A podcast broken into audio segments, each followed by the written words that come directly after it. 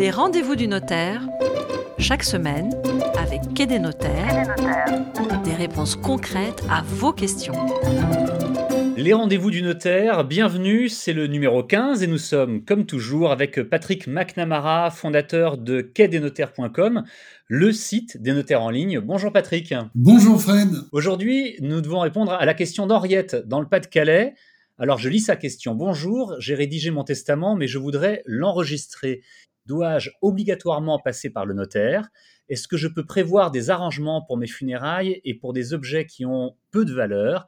Est-ce que je peux transmettre mon compte Facebook? Alors oui, Henriette, si vous avez rédigé un testament et que vous souhaitez enregistrer votre testament, il vous faudra le déposer chez un notaire. Et c'est d'ailleurs vivement conseillé. Pour deux raisons. Avant tout parce que le dépôt du testament chez votre notaire vous permet d'éviter eh bien la perte de votre testament ou de vos dispositions. Ah oui, c'est important. Oui, effectivement. Euh, malheureusement, il peut arriver que des écrits contenant des, des dernières volontés soient tout simplement perdus et ne s'appliquent pas. Donc, le déposer chez un notaire, c'est déjà la garantie qu'elles ne seront pas perdues.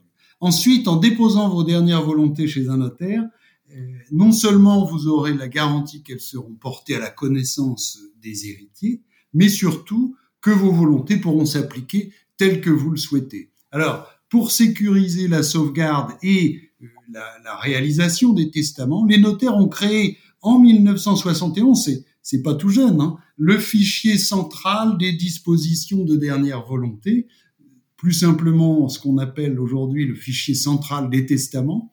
Et ce fichier, eh bien, il recense la date de dépôt du testament, le nom et l'adresse de l'office notarial au sein duquel le testament est conservé. C'est une, une vraie base de données sécurisée, informatisée et gérée par le notariat.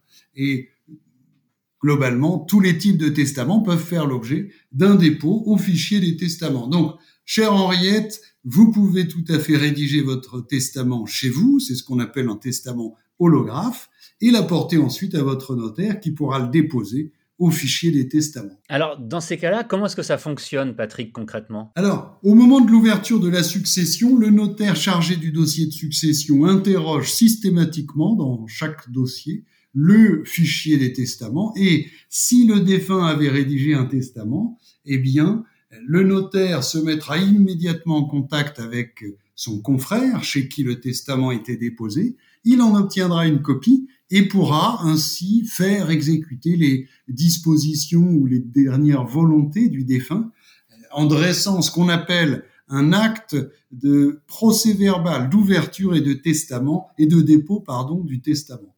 Voilà. D'accord. Attention, le défunt a pu rédiger plusieurs testaments, ça arrive.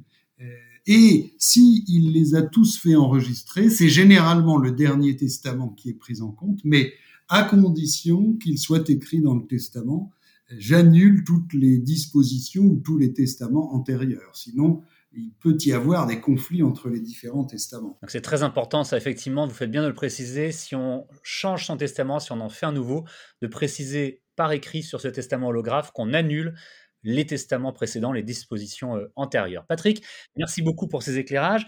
Euh, Henriette pourra-t-elle, euh, elle nous demandait également hein, si elle pourrait prévoir des arrangements pour ses funérailles ou pour des objets qui ont peu de valeur.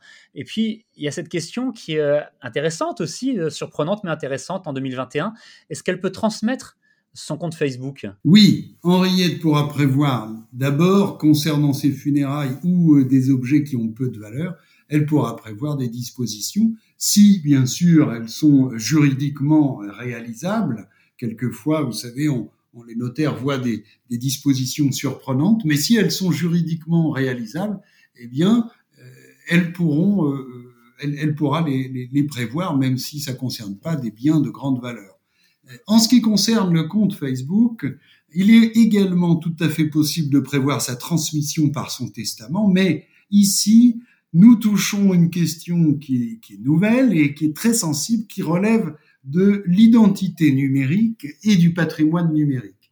Alors, le patrimoine numérique est également transmissible, bien qu'il soit numérique, c'est-à-dire on ne peut pas le toucher, il est incorporel, mais ça, Fred, c'est un sujet à part entière et il faudrait un nouveau podcast complet pour, pour faire le tour du, du sujet de la transmission du patrimoine numérique. Effectivement, mais il faudra le faire un jour parce que c'est vrai qu'il y a aussi des dispositions à prendre directement dans les, dans les réglages des réseaux sociaux euh, comme euh, Facebook.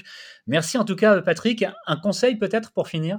Oui, nous parlons ici de choses très importantes et euh, pour vos dernières volontés, y compris pour votre patrimoine numérique, consultez votre notaire, déposez-lui votre testament, c'est ce qu'il y a de plus sécurisé. Et en plus, le fichier central des testaments, il est consultable par les notaires de tous les pays euh, d'Europe, pratiquement, en tout cas tous les pays avec lesquels la France a passé un accord, donc la Belgique, l'Italie, le Royaume-Uni, l'Espagne, la Suisse et, bien d'autres encore. Donc, euh, ceci est possible même depuis l'étranger. Donc, mon conseil, consultez votre notaire pour votre testament. Et je pense que Henriette a toutes les réponses à ces questions et même plus. Merci beaucoup euh, Patrick McNamara. Je rappelle que vous êtes le fondateur de quai-des-notaires.com, le site des euh, notaires en ligne. Et on vous retrouve bientôt pour un nouveau numéro des rendez-vous du notaire. Merci Fred, à bientôt. Les rendez-vous du notaire, chaque semaine, avec Quai des notaires, des réponses concrètes à vos questions.